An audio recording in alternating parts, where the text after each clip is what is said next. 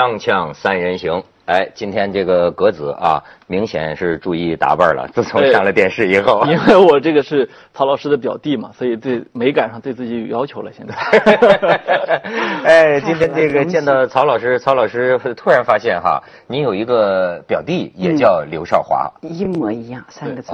认了一下表姐，我我整个的服装品味就上来了。在我们这个整体的这个男嘉宾颜值当中，这就算小鲜肉了，前前一千名吧。啊，曹老师可是这个审美专家，人家是研究艺术史的。是是。但是曹老师，我今天啊要跟你谈一个问题。呃，最近呢也是在一个阿姨的这个感召之感召之下，我觉得有的话题可以破一破禁忌，对吧？对。这个什么谁哪个阿姨呢？琼瑶阿姨，就是破个什么禁忌呢？就是。中国人呐忌讳谈死，哎，我发现直到今天，很多人都是觉得哎呀很不吉利，就为这不不，好像不不喜欢设计这个东西，呃，甚至于你更不敢，也不一定不敢设计。你看有一些地方它是提前排演那个葬礼的。就是你知道很恐怖，那个你就看敲锣打鼓，然后一个葬礼过去，然后到头，然后那个棺材一打开，人出来，哎妈，你觉得怎么样？这 是真的吗？真的有这回事？有彩排啊？有彩排，有彩排。你在哪儿见过？不，新闻上很多的，很 有意思。哎，所以呢，你看咱们更重视的是死的仪式，对啊。可是对于那个就要去迎接去死的那个人，他的一些内在的一些感受。我们有没有足够的议论？所以说，我想问问这个曹老师，咱们就破破禁忌啊！当然，您现在还非常的这个年轻哈，哎，但你考虑过身后事吗？或者说，考虑过对自己将来有了那么一天的话，有什么打算？有什么安排？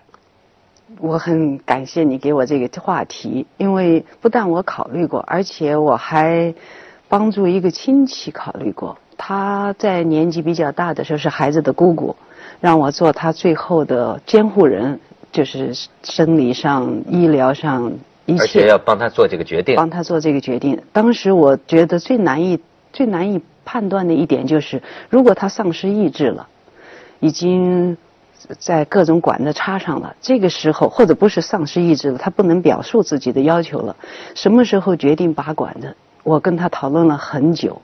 前提就是，拔的时候你有没有意识？如果有意识而不能表达，这个人是非常痛苦的，他不愿意死。如果没有意识了，一直的延续下去，在生理上他也没感觉了，只是个经济上的损失，是个是不是要拔？这个问题我们讨论了很久之后，那么只能靠最后的判断。所以这是一个很纠结的事情。那么琼瑶，我就也可以叫她阿姨吧，也将近也大了不少吧。我自己呢也写了这种遗嘱之类的，也有遗嘱。那当然早就有了，而且这个怎么做，那个怎么做，最后也是一个这个什么时候拔管子的问题。其实遇到这种情况的人还是会有的，还是不少。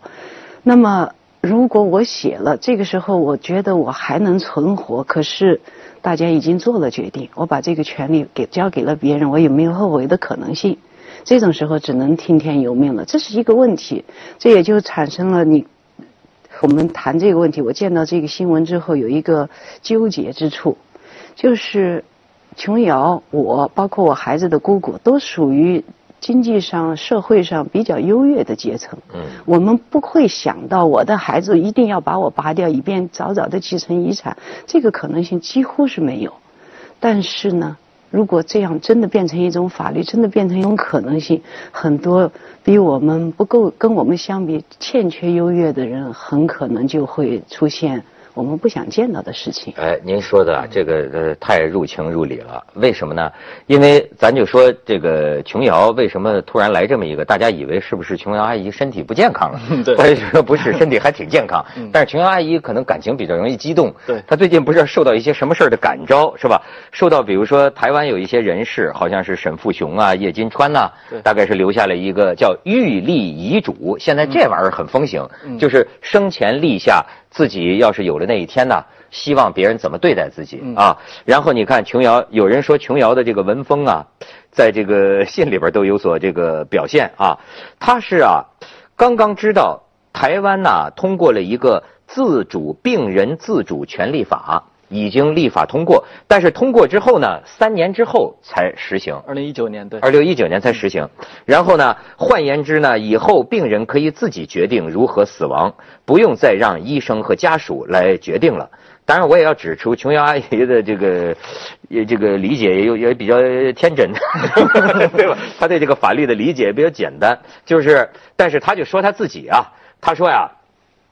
呃，给自己的孩子们、儿子儿媳就说呀，我生怕到了那个时候，你们对我的爱成为我自然死亡最大的阻力。承诺容易，实行难。万一到时候你们后悔了，不舍得我离开，而变成叶金川说的联合医生来凌迟我。很多医疗措施跟这个凌迟差不多啊。然后他说怎么办？我想你们深深明白我多么害怕有那么一天。现在我公开了我的权利，所有看到这封信的人都是见证。你们不论多么不舍，不论面对什么压力，都不能勉强留住我的躯壳，让我变成求生不得、求死不能的卧床老人。那样你们才是。大不孝啊！我发现他写这个跟写这个情书没什么两样，这是非常琼瑶式的一个 琼瑶写法。呃，而且呃，我我都看完这个信之后，我都有一种感觉，就是说，琼瑶阿姨啊，但我不能叫她阿姨了。琼瑶她这个写作有一点矫情，为什么有点矫情呢？因为实际上按照台湾这个法律，呃，她的儿儿子和儿媳妇没有这个权利，就是说只要他立下了是法律认可的，是啊，应该我记得是三方见证吧，就没有办法了。这就是具有法律效力的，医生也不能不给你拔管子了，所以这个还是一个很琼瑶式的表达。但我同时又想到说呢，我们很多的这个写作者啊，包括这个公共知识分子啊，为什么要在这种私事上对外发声？实际上，我们的个体的经历是要进入社会的编年史的，而每一个个体的推动实际上都很重要。我觉得琼瑶其实给大家推动了这个全社会忽然意识到的尊严死是一个很大的一个问题。哎呦，你说你别看他年轻，看问题够阴的，是吧？是中国的社会会产生一些麻烦，比如孩子逼着父母把房产证拿出来，他们可以。过户，那么孩子也可以逼父母，你在医院的负担太重。我觉得这种安乐死，这种一切都是在医疗保障、社会总体医疗保障非常完善的情况下。就是咱们把几个概念先分开哈，就是一个叫安乐死，一个叫安乐死呢，某种程度上可以理解为协助病人自杀。嗯，就等于医生给你的要，还是说家属让协助你自杀嘛？对对，让你安乐的死去。小马是对，但是现在台湾的这个概念呢，有很多名词。有叫缓和医疗，对，呃，也有叫这个尊严死，对，它指的是一种什么呢？比如说你要不要一些创伤性的干预，嗯，插不插管子，对，是吧？切不切开喉管啊，什么气管，然后喂不喂这个鼻鼻鼻饲啊，哎，呃，包括这个心脏这个电击，嗯嗯，呃，你像台湾有的医生就是这个很自豪，急救大夫就是说，这医疗科技发展到现在叫没有 C 不回来的病人，嗯，什么叫 C 不回来？叫 CPR。CPR 指的就是心肺复苏术，那家伙经常就是几根肋骨给压断呢，就是那个那个玩意儿，我我就管那玩意儿叫烙铁。他们说有的时候抢救病人的时候都闻见这个烧焦了的焦糊味儿，嗯嗯，但是它能让你复苏。说实在再不行，有一种玩意儿叫叶克膜，基本上就是一个体外心脏机器给你这个循环了。就是现代科技，他们就说啊，现代科技越发达。人呢越不得好死，嗯，你你明白这意思吗？就是 ICU 的技术啊，几乎就是个活死人，可以把你当个生物机器，一直维持着你的心跳啊、喘气儿啊。对，那你说这玩意儿，所以所以这种他们说的这种叫什么呢？呃，就叫尊严死啊，或者叫就是说，呃，国内也有一个这个协会。呃，这个罗瑞卿大将的女儿罗点点，陈毅元帅的儿子陈小鲁一直在记。你发现没有？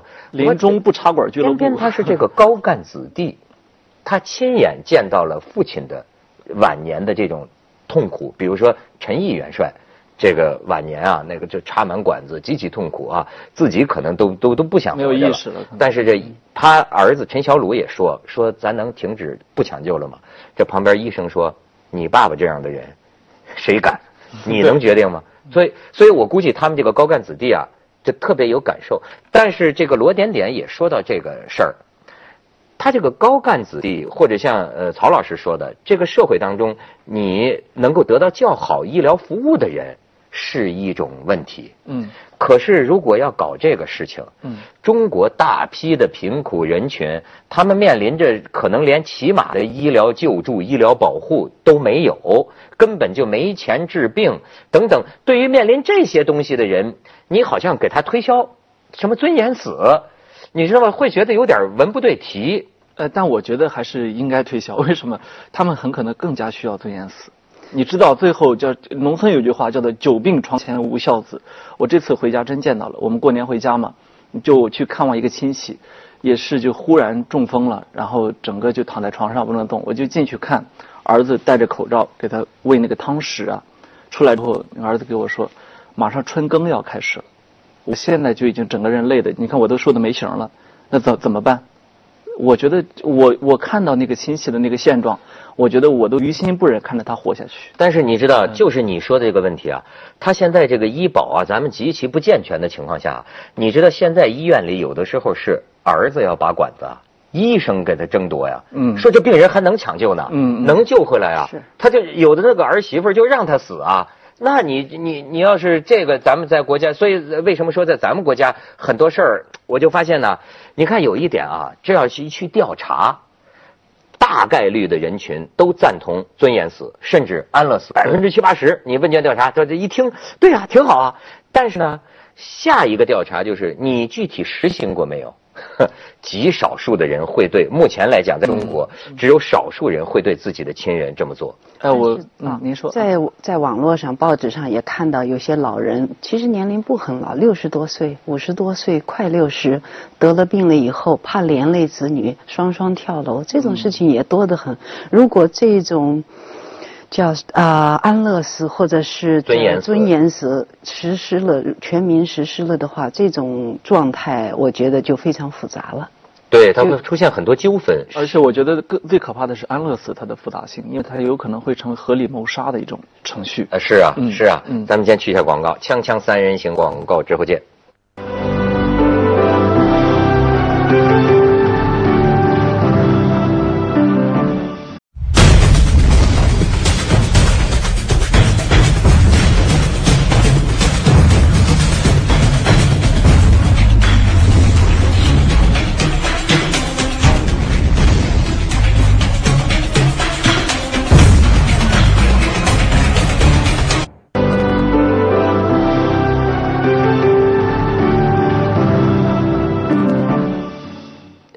别说，听说现在年轻人都特时髦，立遗嘱啊。倒不是说是医嘱啊，就立很多遗嘱。我记得格子，我像你这个岁数的时候，我到现在倒没没这意识。我像你这个岁数的时候，有一次坐飞机啊，把我颠的高空九霄惊魂。后来我觉得我是不是要写点遗嘱？虽然那财产没几百块钱哈，但是呢，也怕产生纠纷是吧？这个还想呢，嗯，他对我不错，分给他多一点，我分给他多一点。一个人五十块钱是吧？对对，后来呢，过了几年之后，我找不着了，自己找不着了。你知道，我就就发现，你生前在清醒的时候立下这个嘱咐，说我要有一天突然中风了，或者陷入植物人状态，不得对我进行插管儿啊，不就就让我自然走，嗯啊。但是呢，你这个决定啊，随时都可以改。嗯但是呢，你这个决定，呃，它有一个问题，就是人到最后一刻的时候，你到底你的意愿是什么？嗯你知道中国现在，其实我我现在岁数，我越年轻，呃，对这个问题啊，就是看得越简单，觉得尊严死、安乐死甚都挺好啊，当然应该。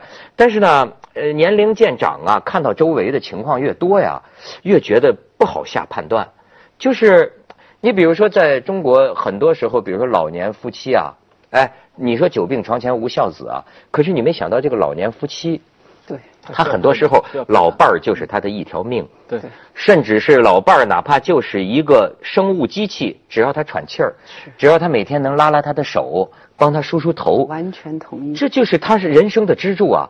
你让他走了，这可能另一半儿也活不了几天呢。所以有这个词叫未亡人，他已经都死了，但是他实际上没有亡，他那一半走了。嗯这个词就是他基本上就就等着那一天了，跟他一起去。这个未亡人这个概念，实际是但是曹老师，那您说，我他要为了这个亲情或者什么爱情，呃，替他这么受苦活着吗？这是一个很难判断的事情。另外，在中国社会，我刚刚咱们也聊过，中国是一个舆论社会。有些时候，你立遗嘱，尤其是重要人物，你立了遗嘱也没有用。对，你的单位，你的周围的有权势的领导，什么人可以把一切都绑架走了？你遗嘱指定的人没有办法，没有办法实施你的意愿。所以需要立法。立法，你去，所以一套这个法律要健全。对，就是遗嘱公证了的遗嘱还被人绑架，这在中国屡屡，呃见见见到，所以怎么怎么去解决这个问题？呃，你说的这个啊，就是这这是一个必将引起一些纠纷的问题。嗯台湾立的这个法为什么要三年呢？医生在挡住他。对对对，他需要很多准备工作，比呃比比方说，对很多是医生反对，对好比说他现在规定呢，比如说得有两个合资格的医生来做出这个嗯呃判断等等，有许多程序，包括像曹老师您说的、这种生前预立遗嘱啊。这个可靠性也是有程度分级的，比方说，可能就会建议你呢，你自己找个网站或者找个什么地方注注这么一个册呀，这个效力啊就不如你找一个第三方公证。嗯，对吧？甚至不就是等于你自己明白了，你要想你自己的遗遗嘱真的到时候能够得到执行，你就得在你清醒的时候啊，尽量的让它呀更加有法律效力。这又牵扯到另外你刚刚说的格子刚刚说到这要法律健全，就说到另外一个问题，两个合格的医生有资质的医生，现在学位泛滥，谁有资质谁没有资质，这也是一个问题。哎，就包括这个医生，哎，你刚才讲为什么有些医生反而是医有些医生反对呢？哎，我们实际上这个医生群体，我们我不知道是不是东亚文化一个特有的现象，它是一种类似于父权式的医生，就是我管你的生死，我只要能救得活你，我就要救你。他有这样一种神圣的一种使命感在身上，所以台湾这个推起来，为什么二零一六年定下二零一九年，就是台湾有大量的医生是反对这个这个情况的，就这些医生还是觉得叫一路救到死。哎，一路救到死。哎，那所以说呢，将来这个法律要真正实行了，会不会带来另一种情况？人们也担心，就说这个医生不尽职尽力不尽责，就没有尽力，能有可能救活他，这那要要死就死吧但我我相信这个群体应该他有他的职业操守在里面，有职业道德在里面，这就属于另外一个范畴的事情。而且很多时候就是说，哎，格子这个岁数立下的这个呃这个遗嘱，对吧？或者说他得的某种病，呃，说你列举的某种状况，比如说是这个长期昏迷或者什么的啊，癌症。但是也许呢，到你一百岁的时候呢，嗯已经已经攻克了这个难关了，我我很早就想清楚过这个问题。你别看我年轻啊，呃，打算的比较稳，是吧？对对，就是我我想过了，比较理想的就是海明威那种死法，到了一个我我自己的身体啊、意志啊各方面都已经就是明显的衰退的时候，给自己一枪。啊，我这我这个想法还真不是说是没有执行的。你像涅槃乐队的主唱叫做 Kurt Cobain 吧，应该嗯对，二十七岁给了自己一枪，留下一个长长的遗嘱，上面就写着叫“与其苟延残喘，不如从容燃烧”。哎呀，这个话我就帅的不得了。哦，我对生命的态度基本上是，我不会希望看到它，因为有一个抛物线嘛，我不会希望看到抛物线这样的那一段。希望这仅仅是你的态度，没有关系 你可你可你可小心格子，我发现你这个面相啊，啊，呃这这真像是能干出点极端事儿的人。啊，是吗？你看这个 这个眉毛这种棱角啊，嗯，有时候这是。刚才党委老师画的。我我想起我有一次在东京街上看那个日本警察厅贴的一些那种亡命悍匪，有其中有个人，我老想起你来。呃，没有，那天于世曾老师给我算了一卦，啊呃，说，哎，看你这个面相，应该，呃，这个跟你这个同一卦象的有这么几个人，说孩子、宋教仁。我说，于老师，这好像没什么，没什么 活得很长的人。他说，孩子是自杀，宋教仁是被杀呃，。对，然后他他说没关系，但是有一就是有一种老夫给你一个药方的感觉啊，就是说这个，呃，也有活得长的。我这个卦象说是这个孟子就活得很长。我说那哦最后结论是怎么着可以活得很长？他说多想点哲学问题、形而上的问题。哎，你别说，这真的是一个哲学问题，因为呃，你怎么理解这件事儿？谁都没死过，就活着的人谁都没死过，所以这个他们讲说，过去一直是宗教。那比如说，要是按照某种基督教的说法呀，那么呃，我听过一个基督教的一个人就讲这个事儿，他说，呃，在基呃，那么在基督教看来呢，我们活着，人活着不是为了享乐的。我那么我们是完成上帝的这个义义义务，甚至圣经里面管这个死有一种说法叫息了这个劳苦，就是我我劳苦一生，死我终于休息了。所以死前的这个挣扎，死前你所经受的痛苦，也可以理解为，哎，上帝给你的一个使命啊，对吧？他也可以，呃，曹老师，你觉得就是说人想舒服，不但是舒服着活着，最后呢，就是说死也想舒服的死，这是不是正义和高尚的，还是有违某种哲学理念的？可能我见到的人比你们，就是见到老年人比你们稍微多一点。应该是的。对，那我自己的感觉啊，我们既无法安排什么时候、什么地方被什么人生下来。我们也无法安排什么时候以什么方式死去，我们只能尽力，尽量。我期待这样，到时候会怎么样？它不是金钱决定的，也不是社会决定的。社会给你提供一定的可能性，但是最后的决定就完全不在你手里。我认识一位日本的家庭，非常好的家庭，应该是京京都比较有钱的人家，就是各方面都好。呃，女主妇的去世都是很意外的，突然走着走着就掉到鸭川河旁边，还是怎么就不见了？家里人找了很久，等找到了，已经回天乏术了。嗯。那么，无论从任何一个角度，日本的社会、他们家的社会地位、他们家的经济地位等等，还有包括他自己待人接物，一切，他不应该是这样结束，但是他就是这样结束了。通过他的去世。因为我是在日本做研究的时候，非常感激他们家。那么通过他的去世，我第一次认识到，你无法安排你用什么方式、什么时间、怎么离开这个世界，你只能去尽力。所以琼瑶阿姨呢，她其实在给自己写一首呃催人泪下的情诗。她是爱，她是不是？她在她在自恋。对，哎，你这个观察也挺阴的。锵锵三人行，广告之后见。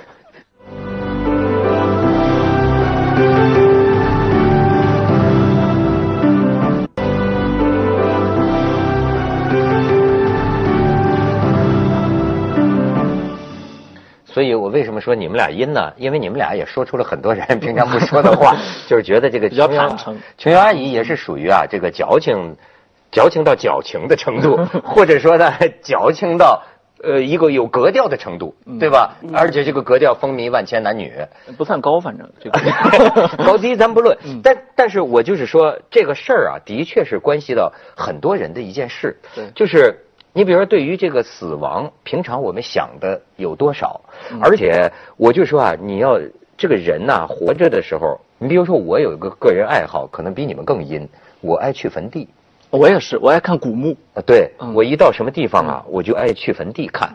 呃，我呢还不害怕，我呢还喜欢去 ICU，我甚至特别希望跟某个临终医院去联系，我想去那儿做点什么义工，其实也是想去。我我我想应该多看看，呃，你你比如说啊，我认识这么一家人，这个老伴儿呢，就是这个脑溢血啊，就是陷入长期昏迷，哎呀，这个一直在这个医院，他躺了有多长时间呢？呃，好几年，甚至医生说啊，说这种情况啊，就身体比较稳定，插管子啊什么的，身体比较稳定，说在我们这儿十几年的都见过。哎，你说这人也真神奇，就是。